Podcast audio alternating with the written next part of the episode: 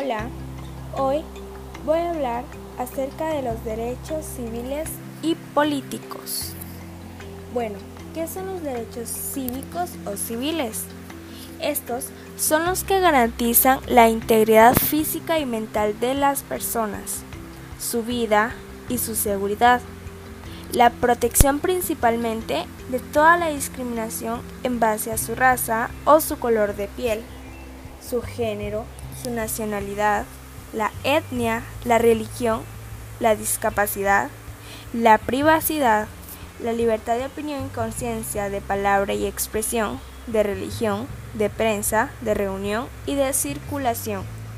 Todo esto pertenece a los derechos cívicos o civiles, pero entre ellos está eh, servir y defender a la patria, cumplir y velar porque se cumpla la Constitución de la República de Guatemala, trabajar por el desarrollo cívico, cultural, moral, económico y social de los guatemaltecos, contribuir a los gastos públicos en la forma prescrita por la ley, obedecer las leyes, guardar el debido respeto a las autoridades, prestar servicio militar y social de acuerdo con la ley.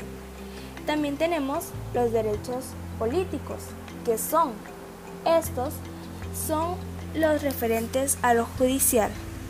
Son como los derechos del acusado, también como un juicio imparcial, todo el proceso que lleva.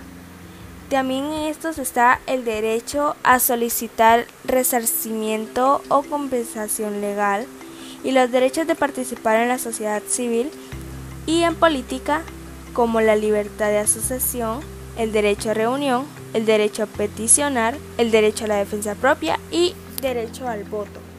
Por eso dice que entre estos están inscribirse en el registro de ciudadanos, elegir y ser electo, velar por la libertad y efectividad del sufragio y la pureza del proceso electoral, optar a cargos públicos, participar en actividades políticas, defender el principio de alternabilidad y no reelección en el ejercicio de presidencia de la República.